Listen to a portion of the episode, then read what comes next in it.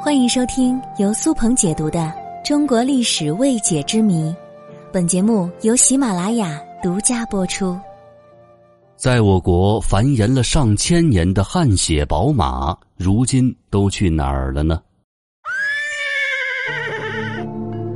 马是人类最早驯化并且应用于战争的动物之一，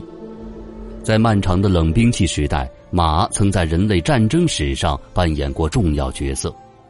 正所谓“人中吕布，马中赤兔”，赤兔马是众多马类当中的佼佼者。这赤兔马说的就是汗血宝马。今天我们就来说一说这汗血宝马。根据《史记》的记载，汉武帝时期，张骞从西域回来之后，向汉武帝报告，他发现西域多善马，马汗血。这是我国文献当中关于汗血宝马最早的记载。之后，汉武帝将汗血宝马引入中原，与蒙古草原的马进行杂交，培育出了山丹军马，使中原的马种有所改良，汉军的骑兵实力有了大幅增强。但是汉朝以后，汗血宝马并没有一代代的加以改良，反而陨落了。直到现在，我们越来越少听到“汗血宝马”这个词语了，而且我国现在也不再有本地产的纯种汗血宝马了，大多数都是从外国进口的。这不禁就让我们产生了一个问题：当年的那些汗血宝马都去哪儿了呢？其实，这汗血宝马的学名叫做阿哈尔捷金马，原产地是土库曼斯坦。它是世界上最古老、最独特的马种之一，其历史可以追溯到公元前两千四百年。这种马体态雄健，姿态优美，轻快灵活，并且具有超强的耐力。相传它能日行千里，夜行八百。因其奔跑时脖颈部流出的汗水中有红色的物质，红似鲜血，所以被称为汗血宝马。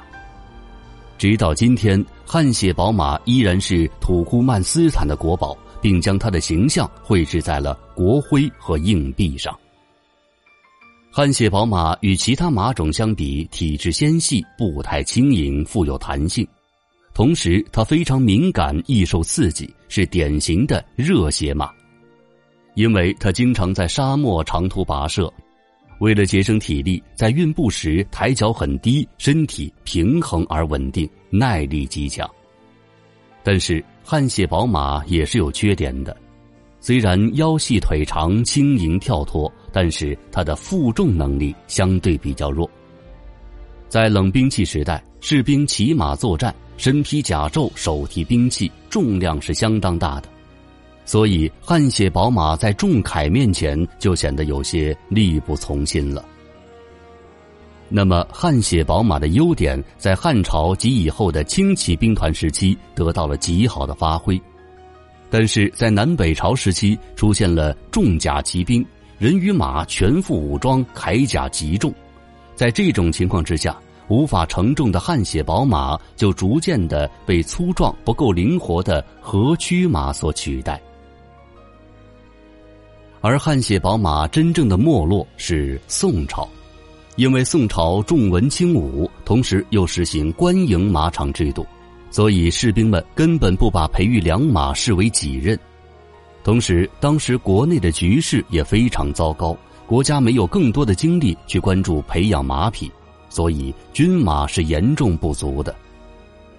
在当时，汗血宝马且不说繁殖，可能连最基本的存活都保证不了了。而到了明清时期，各种火器进入战场，军队的辎重增加，对于马匹的载重及拖拽能力要求很高，所以汗血宝马更是无法发挥它的特长，就逐渐的失去了它的市场竞争力。